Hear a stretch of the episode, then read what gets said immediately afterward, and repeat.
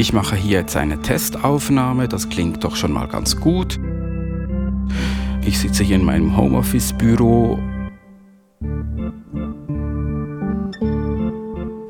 Habe da viele Mikrofone und Kabel eingerichtet, damit, man, äh, damit ich da zeigen kann, wie man diesen Kurs führt, respektive damit ich zeigen kann, wie man einen Podcast aufnimmt.